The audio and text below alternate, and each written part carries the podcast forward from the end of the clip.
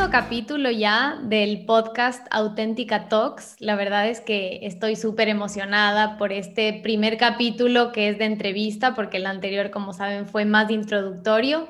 Y hoy día vamos a hablar de un tema que me parece fascinante. No sé si es algo que yo he descubierto en, esta última etapa de mi vida, quizás con más fuerza que antes, pero creo que a todos es algo que nos resuena muchísimo. Entonces, Hoy día vamos a hablar del propósito y para eso tenemos una invitada súper especial, que es Vero, ya les va a contar un poquito más de ella, pero eh, hoy día vamos a conversar justamente de ese tema y vamos a utilizar también algunas preguntas que ustedes me vinieron haciendo en mis redes sociales para complementar como todo este tema de las dudas que yo tengo, todo lo que Vero nos pueda aportar y también las preguntas que ustedes tengan. Así que bueno, sin más, Vero, eh, muchísimas gracias por estar aquí. Bienvenida a este espacio y cuéntanos un poquito más de ti.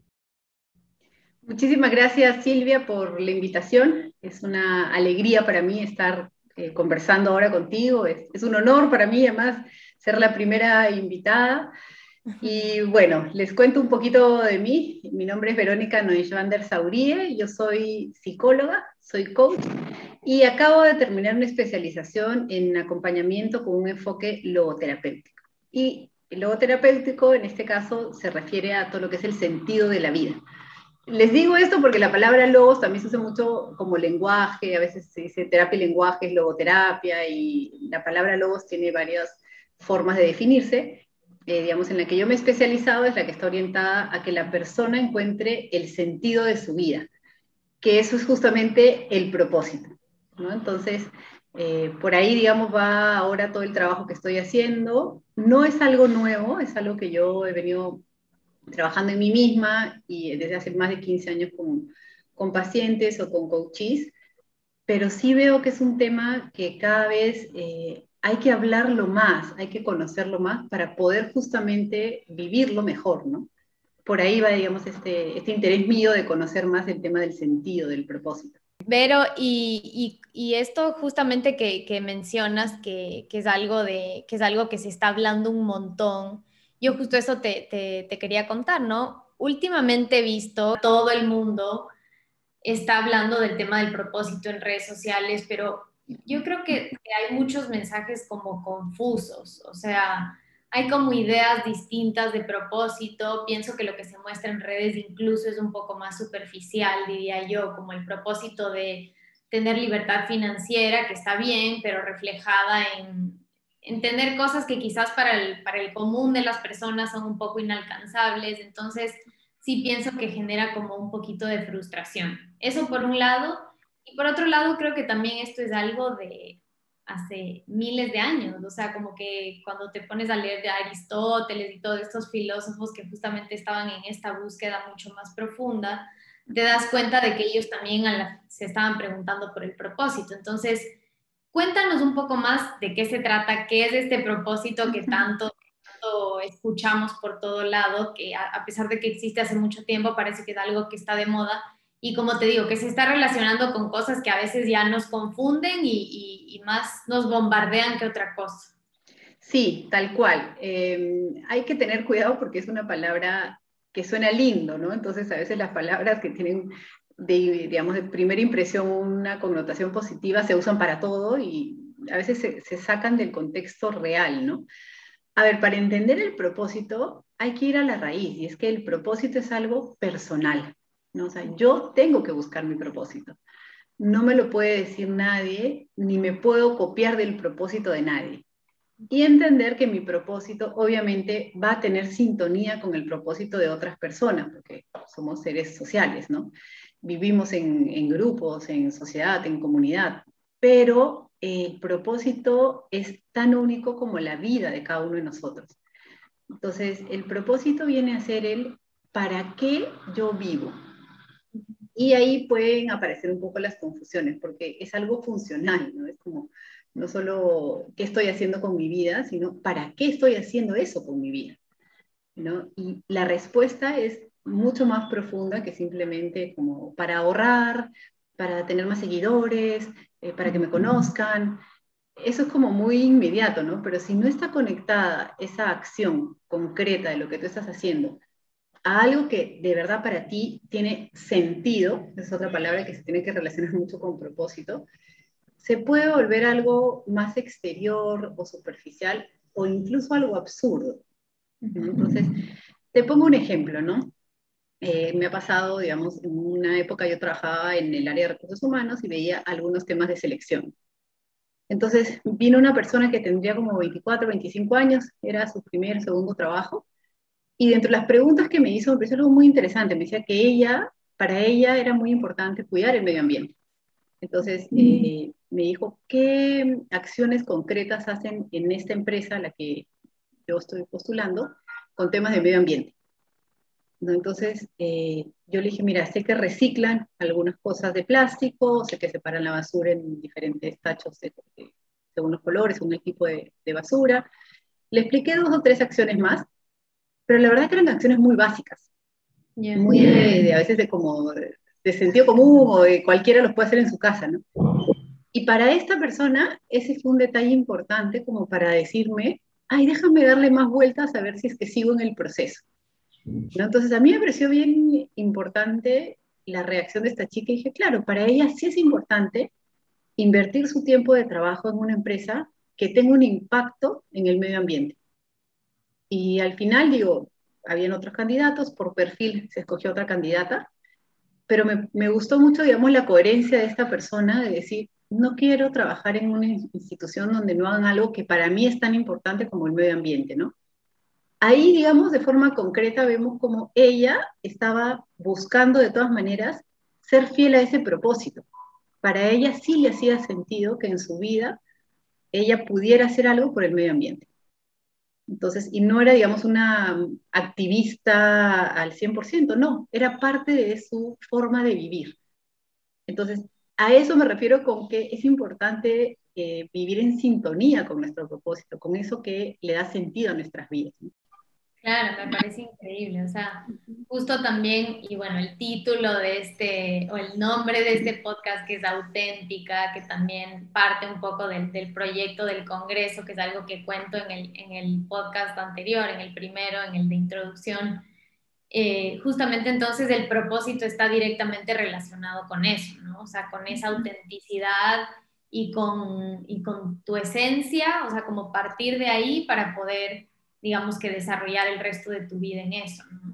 Y el propósito, a ver, no es algo que uno eh, descubre de un día para otro, no es que me despierto y digo, ah, ya, el propósito de mi vida es esto, sino que lo vas descubriendo a lo largo no solo de los años, sino y sobre todo del trabajo de conocimiento personal que vayas realizando contigo en tu vida en general, ¿no?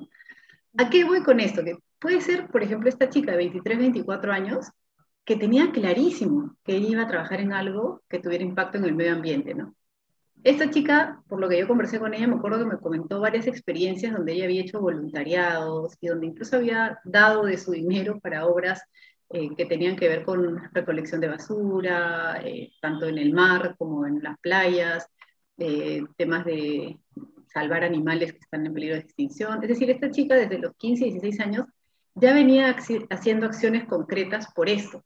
Entonces, para ella eso era parte de algo que ya tenía un camino recorrido y que ella, ahora que empezaba su vida profesional, quería hacerlo de manera mucho más consistente, ¿no? Entonces, el propósito sí tiene que ver, como les decía, con nuestra historia personal y con lo que a nosotros a lo largo de nuestra vida nos ha ido alegrando a un nivel profundo. Eso es una forma también, digamos, de explicar un poquito más eh, sencillamente qué es el propósito, ¿no? Es encontrar esos espacios donde uno se encuentra con uno misma, con una misma, muy contenta. ¿no? Y, y, son acciones concretas. Ojo, no es solamente la idea de que yo voy a hacer esto, me alegra, es lo primero, sino qué especial y qué profunda es la experiencia para mí cuando lo estoy realizando.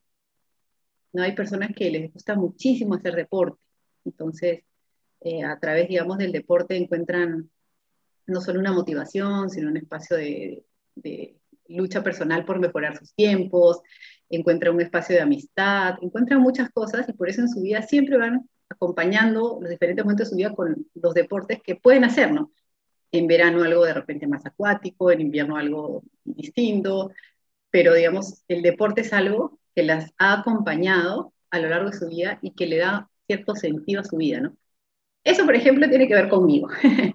Yo a lo largo de mi vida he hecho deporte porque en mi familia son muy deportistas, ¿no? Entonces, eso también, el, el, propósito viene un poco de cómo nos han ido educando y también qué vamos nosotros aceptando, ya digamos, de adolescentes, de adultos, como nuestro.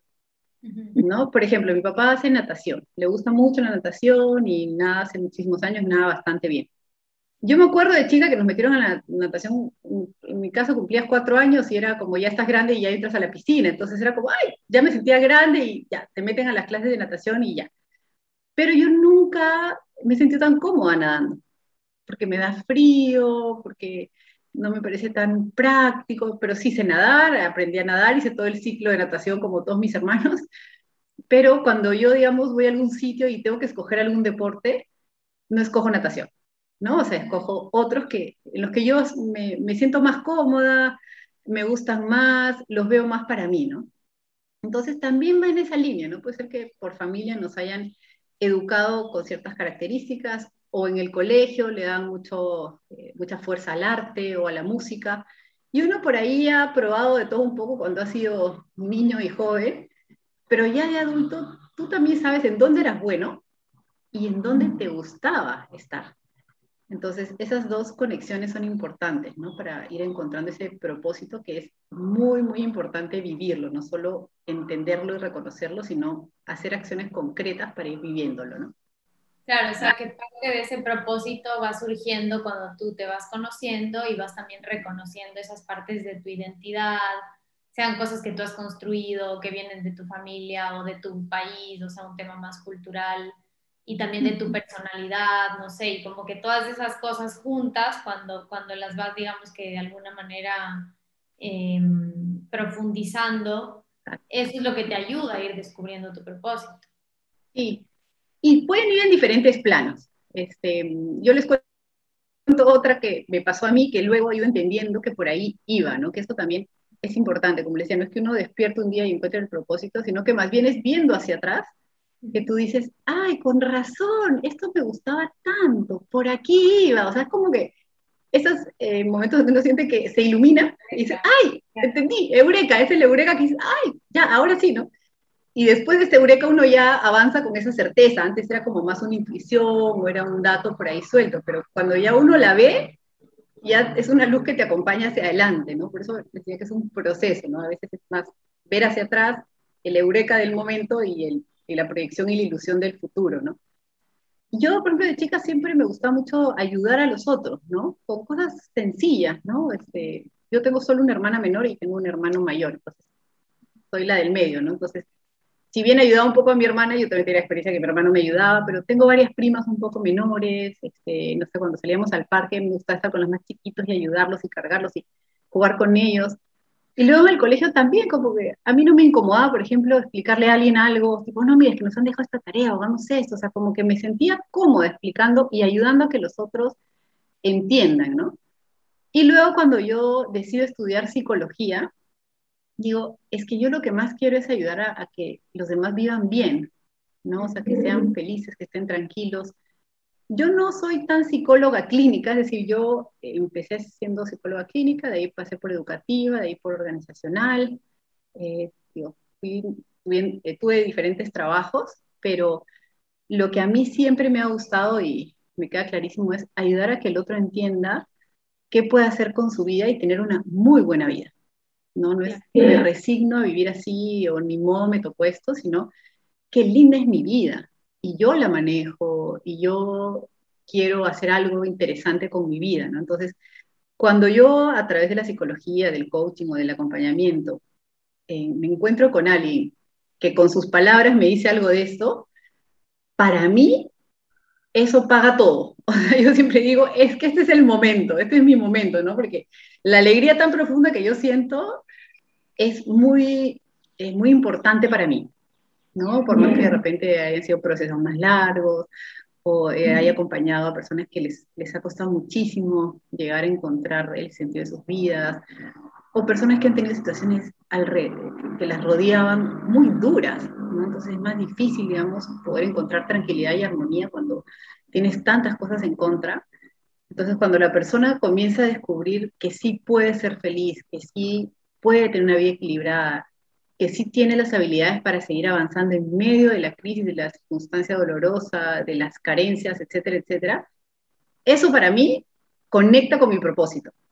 ¿no? De decir, qué lindo, o sea, qué lindo y puede ser muy doloroso el momento, ¿entiendes? Que dices, uy, qué difícil todo lo que ha vivido, pero qué lindo que ya ve que puede, que ya está entendiendo que va a salir adelante, que ya está mejorando, ya está más tranquilo, más tranquila.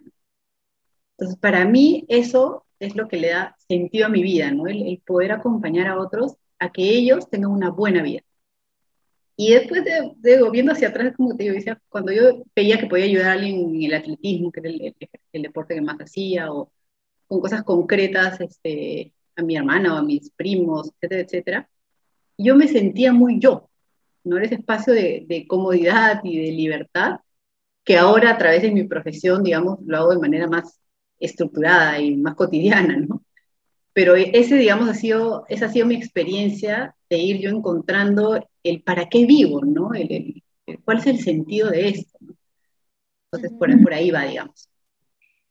Pero, ¿y tú crees que esto también parte de una decisión? Porque, por ejemplo, em, claro, yo te, yo te escucho todo lo que me estás contando de, de cosas que, que, incluso venían desde niña o de tu personalidad y de, de formas en las que se fue desarrollando tu vida. Yo también pienso un poco en mi historia y, digo, justo estaba conversando hace poco con un amigo de este tema del propósito y, yo le contaba que este tema de liderazgo femenino, dedicarme a hacer otro, alguna cosa como para mujeres, eh, era algo que yo también ya tenía y como una semillita, incluso ahora que estuve de vacaciones en la casa de mis papás, siempre cuento esta historia que le encontré unos cuadernos donde había hecho apuntes de cosas que tenían que ver con algo como lo que estoy haciendo ahora. Pero quizás en ese momento no tenía la madurez o no entendía exactamente qué es lo que quería y tal, entonces como que siempre hay unas semillitas, pero yo sí siento que de alguna manera hubo un momento en el que yo tomé la decisión de empezar a como a conocerme mejor, a formarme más y tal, y solo ahí pude como ir uniendo estos cabos sueltos y decir, ok, entonces sí, lo tengo más claro, este entonces es mi propósito, a esto me quiero dedicar y uno siente como que las cosas empiezan a avanzar de una manera que antes no. Entonces... Sí, de hecho, mira, a veces uno lo descubre de manera más positiva, como, como me cuentas tú que ha sido tu caso, ¿no? O, mi caso cuando dije qué quiero estudiar, cómo voy, por dónde voy a ser feliz, y fui descubriendo que era por aquí, ¿no? El tema, digamos, más del, del acompañamiento, de estar con personas, ¿no? Pero a veces uno lo descubre por oposición, cuando está totalmente perdido, ¿no? Y sí me ha tocado acompañar a personas, varios gerentes que me ha tocado hacer procesos de coaching, que son funcionales, es decir, les va bien en su trabajo en el sentido de que sigan resultados, pero tienen una experiencia de simplemente haber ido cumpliendo lo que les tocaba según la edad, según lo que la sociedad exigía, según lo que la empresa iba pidiendo. Entonces, es gente talentosa que ha ido avanzando, avanzando, avanzando, pero si no ha ido esa línea, ese avance, ese camino en sintonía con lo que para ellos era importante, de todas maneras en algún momento viene esa como, eh, no necesariamente fractura, pero sí esa incomodidad muy grande, ¿no? De decir, ya, ya conseguí esto, esto, esto, esto, ¿y para qué? ¿no? Justamente el para qué viene con una fuerza que puede ser hasta agresiva la, la, pregunta, ¿no? Porque se convierte en un absurdo, ¿no? Dicen, no sé para qué. Y a veces me ha pasado con gente de más de 40 o 45 años que te dicen, mira, esta ha sido mi historia profesional, te cuentan todo su camino y es muy exitoso. Y te dicen, no sé qué más hacer con mi vida porque no, sé en qué momento terminé como en este camino cuando no. Y ahí es, de verdad, muchísimas veces, Silvia, empezar casi desde cero, decir, ¿qué te gusta hacer? ¿Qué, ¿Qué recuerdas tú de niño que disfrutabas? En este momento de tu vida, ¿cuáles son los momentos donde te descubres más tú mismo. Y por ahí, por ahí la persona va conectándose con ese nivel más interior. Y a veces sí pueden unir, digamos, esta experiencia de trabajo con algo más eh, orientado hacia su camino, hacia su, propio propósito. Y a veces sí tienen que cortar. Y ellos deciden, dicen, oye, no, yo no quiero ser abogado, ya, ya hice todo lo que que un abogado. Yo siempre he querido escribir. Entonces voy a comenzar a escribir. Es algo muy distinto, pero ya eh, digamos, no encuentran cómo unir estos dos caminos y deciden seguir el que, el que los va a llevar a una vida con mucho más contenido y más, más sentido, valga la redundancia, para ellos mismos. ¿no? Wow, yo en parte, o sea, ya no quiero hablar mucho de mí, pero en parte sí me pasó eso también, o sea, encontré esta, como te digo, este camino, fui atando cabos y tal, pero también tuve unas experiencias laborales como súper, no negativas, pero siempre salía de un trabajo sintiendo como, esto no es lo mío, esto no me gusta, no quiero estar aquí, todavía no entiendo cuál es mi lugar y tal, a pesar de que yo no sentía que me equivoqué de carrera, pero sí sentía que estaba como en ambientes en los que no me sentía cómoda o haciendo cosas que, que me terminaban de llenar, entonces creo que también puede ser una, una unión de las dos, o por lo menos así ha sido un poco en mi caso, ¿no? Y también creo que lo que decías tú hace un rato, o sea, no es solo cuestión de planificar y de hacer sueños, que es lo que yo hacía en estos cuadernos, escribía, me ilusionaba, pensaba un montón, pero nunca concretaba. Entonces, por eso yo, o sea, sentía como que, ah, no puedo hacer esto, o admiro a esta persona que sí lo logró y porque yo no puedo y te frustras un poco, ¿no? Pero creo que también es cuestión de ya, o sea, decir, ya, lo voy a concretar, voy a decidir pero nos pasa un montón que nos quedamos en esa planificación. O sea, ¿cómo hacer para, para ir más allá de solo tener anotado en un cuaderno bonito y, y ahí quedó? Es ir como plasmando en acciones concretas lo que para ti es valioso. Eh, de verdad yo les recomiendo siempre que escriban, digo, ¿qué es valioso para ti? Y les pongo a veces una lista de cosas y le digo, escoge, a veces le digo, ya, lo que primero que te viene a ti a la cabeza, ¿qué es valioso? Entonces te pueden poner mi familia, el deporte, el estatus social, o sea, ahí no hay juicio, no es que ahí esto es más profundo que esto, esto es mejor, no. Te pueden poner Dios, te pueden poner la solidaridad, el medio ambiente, la innovación, el arte, lo que quieran, ¿no? Y de ahí les preguntas un poco, o sea, yo les digo, les recomiendo que hagan eso, ustedes mismos se pregunten, ¿qué significa para mí la familia, no? ¿Por qué lo he puesto entre mi lista de estos cinco eh, valores, no? tampoco una lista de 15 porque de verdad la vida no da para eh, tantos, eh, honrar tantos, ¿no? Y muchas veces tienen relación. yo les recomiendo una lista de 5.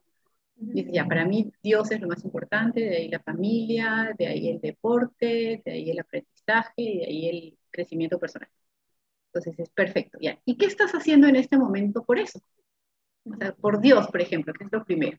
Pues, ah, rezo todos los días mi rosario, voy a misa los domingos, estoy en un grupo de formación y voy al Santísimo que me queda tres cuadras de mi casa. Ya, ¿hay algo más que puedes hacer por eso para que tú te quedes tranquila? No, o sea, podría leer, pero la verdad que no me siento incómoda con la forma en la que estoy viviendo ese valor. Muy bien, vamos al siguiente. Y así, como que cada uno va analizando esos valores y por ahí es donde uno encuentra que es mucho más práctico este tema del propósito de lo que a veces suena. Es decir, no es solamente algo bonito que hay que plantearse, sino que es algo bonito que hay que vivir. Entonces, en este caso, ¿no? Una persona que valora a Dios, que valora a su familia, que le gusta el deporte, el aprendizaje y el crecimiento personal, un día excelente para esa persona sería, no sé, ir a misa, poder irse a hacer algo de deporte, si almuerza con su familia, si lee algo que le parece interesante y si además no sé, está en un curso de desarrollo o haciendo algo que tenga que ver con su crecimiento. Ese es el día ideal para esa persona, porque pudo vivir los cinco, ¿no? Sabemos que los días ideales eh, no son tan, no son tantos, a veces tenemos unos días ideales, pero lo importante es eh, no olvidarnos de que en las acciones concretas es donde nosotros vamos encontrando el propósito.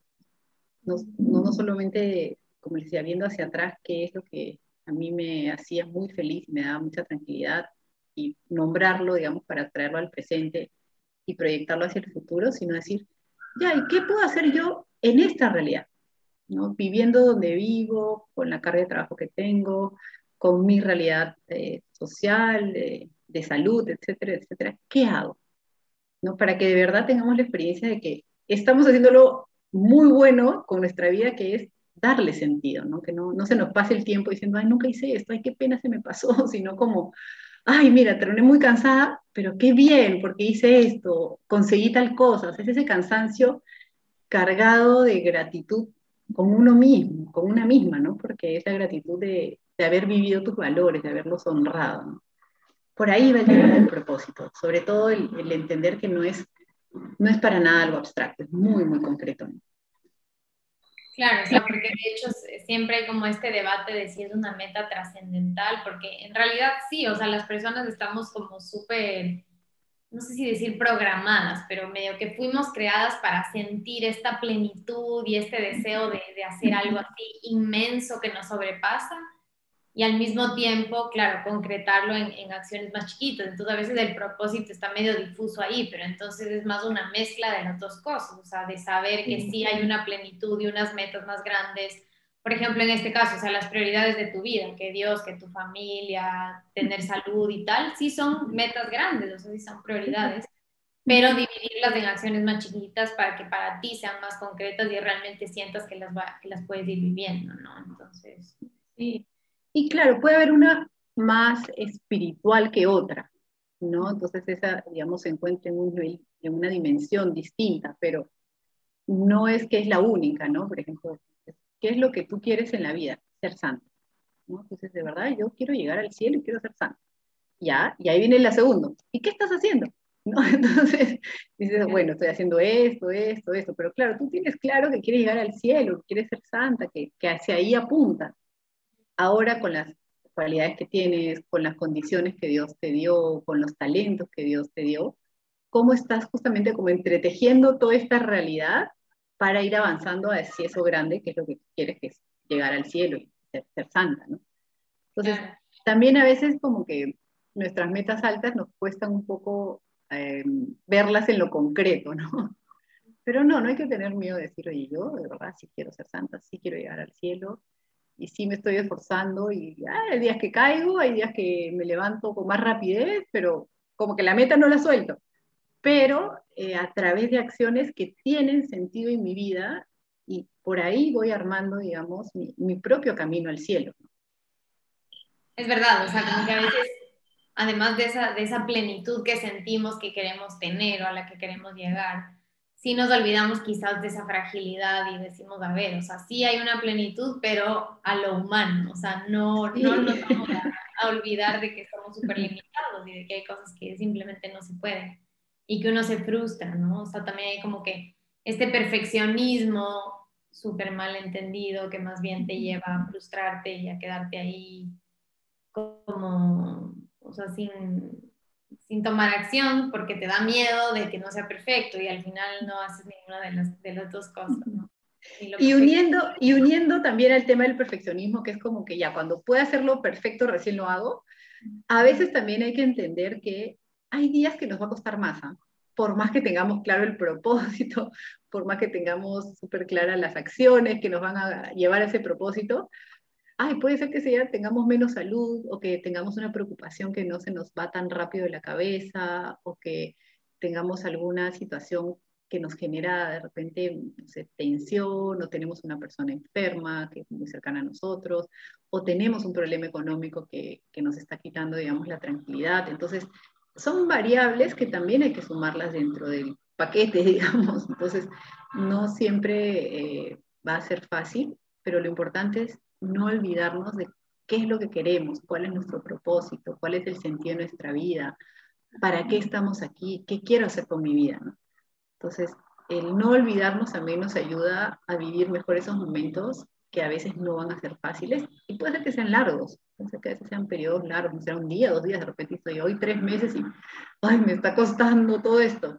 Sí, a, a veces son un poquito más largos y no hay que asustarse, hay que considerarlos dentro de lo que es todo el camino de nuestra vida, vivirlos con la, de la mejor manera, ofreciendo, poniendo nuestra parte, buscando la ayuda necesaria, pero siempre como avanzando, ¿no? Es, ya, hay momentos duros, pero no significa que no, no estoy haciendo nada o que no avanzo, que avanzo más lentito, pues porque no estoy en mi mejor momento, es, es así de claro.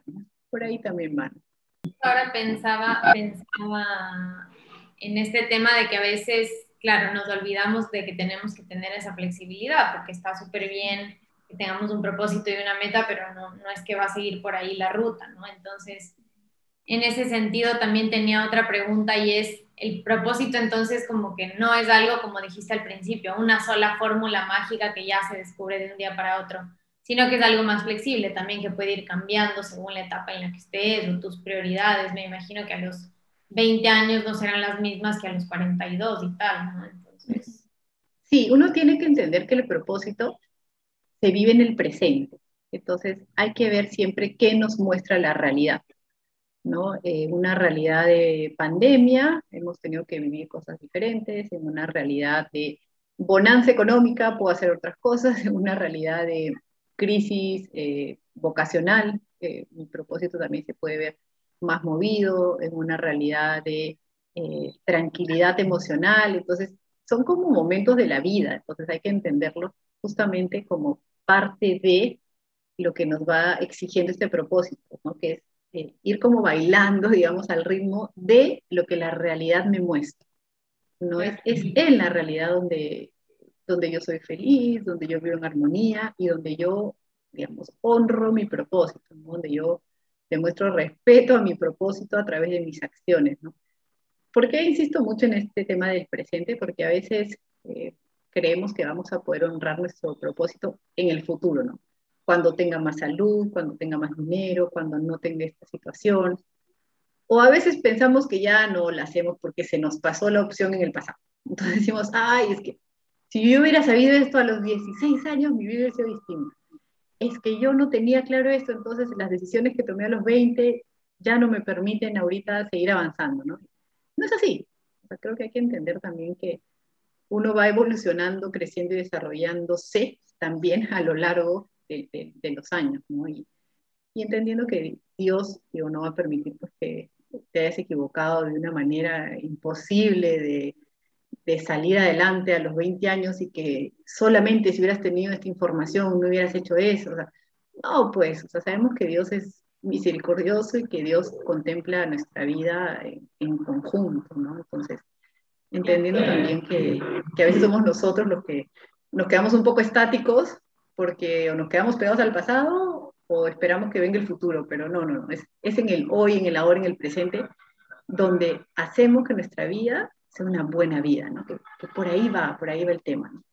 Te decía que esos errores también, más allá de que, de que incluso si es que no crees en Dios o yo qué sé, igual todos esos errores y esos aprendizajes de la vida son los que te han llevado a estar donde estás ahora, ¿no? Y a construir lo que, lo que tienes. Y si es que no te recuperaste de eso y estás anhelando en el futuro, pues empieza hoy, porque a de que después la, la, cuestión se dé la vuelta, ¿no? Entonces, sí. Me parece súper, súper importante el tema del presente también, el propósito y que no se vea como algo lejano o una ilusión. O sea, sí está bien tener una meta, pero empezar a trabajar desde ahora en cosas más concretas para llegar incluso a esa meta de, de más allá, ¿no?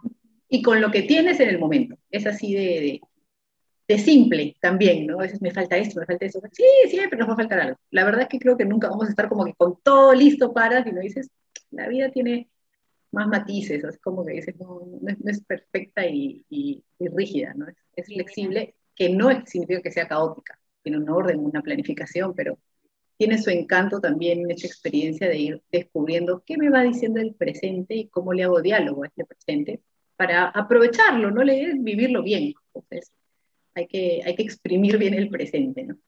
Claro, me encanta. Oye, Vero, y bueno, un poquito ya para cerrar, porque en verdad, bueno, por, por nosotras ya nos quedamos aquí horas, ya pasado creo que en 40 minutos. Pero bueno, de todas formas, sí me parece súper importante este tema que también tiene relación con lo que acabas de decir ahorita y que fue una de las preguntas, sobre todo que me hicieron las personas que, que enviaron ahí en redes sociales. Algunas ya, ya hemos respondido mientras estuvimos conversando, y esta también la, comentamos, pero me parece importante y es el tema de la vocación. O sea, la gente pregunta qué tanto tiene que ver mi propósito con mi vocación. Incluso hay una persona que dice, eh, no me acuerdo ahorita exactamente, pero en resumen, que tiene 41 años, que pensó que iba a formar una familia y que siente que como que ya pasó eso y que ahora ella no sabe cuál es su vocación y, si es que puede ser feliz en algún momento y cómo se junta eso con su propósito, cómo puede encontrar un propósito en medio de esta situación. Entonces, no sé, como para cerrar, puede ser que, que nos ayudes con esto y, y le respondamos a esta persona, que puede, ahorita es el caso de, por ejemplo, no haber encontrado familia, según ella, ¿no? Que era como que él, pero puede pasar también en otras circunstancias. Quizás me gustaría también que cuentes un poco desde tu experiencia, que de alguna manera has vivido como dos vocaciones distintas y qué ha pasado con el propósito ahí. Sí, a ver, la vocación es el lugar donde tú vas a poder amar más y ser más feliz. Hay muchas más definiciones, ¿ah? por si acaso. Esta, no, esta es la que yo, yo creo, según mi propia experiencia y según varios autores y, y, acompañando también a varias personas en estos temas, es, digamos, la, la, definición que yo doy. ¿no?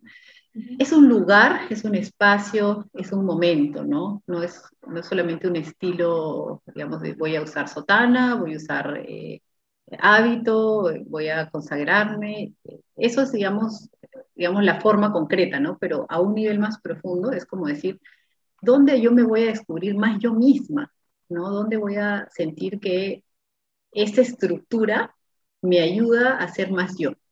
¿No? Porque la vocación tiene una estructura, o es en una vida comunitaria, o, digamos, o es este, a través del sacerdocio, a través de la vida contemplativa, pero tiene reglas, tiene estructura, no es que cada uno va por ahí viendo qué hacer, sino que dentro de la iglesia hay muchas vocaciones pero tienen una lógica este, y una organización que eso las hace, digamos, eh, vivibles, ¿no? No es que depende de uno de otro y cada uno se, se, inventa cosas, ¿no? Sino que son vivibles porque tienen una estructura que te permite vivirlas, ¿no?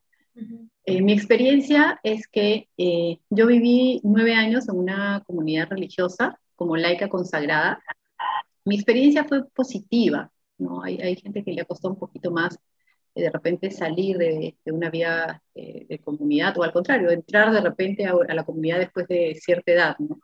Mi experiencia fue que fue un espacio para mí muy, muy bonito para estar cerca de Dios.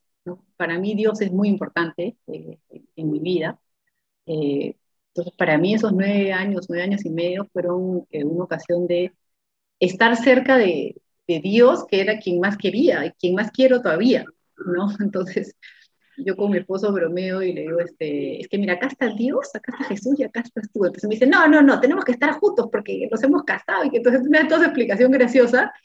Y así entre broma y broma yo le digo, no, es que cambia la figura, no cambia la figura en el sentido de que, claro, yo sí valoro mucho todo lo vivido y aprendido también en la vida comunitaria. ¿No? Eh, en las diferentes experiencias de trabajo que he tenido luego de vivir en comunidad, no me ha sido tan difícil relacionarme con las personas porque viviendo en comunidad he vivido con personas muy diferentes. Entonces aprendes a convivir, no solamente es que trabajas y la ves ocho horas al día, sino que convives con la persona.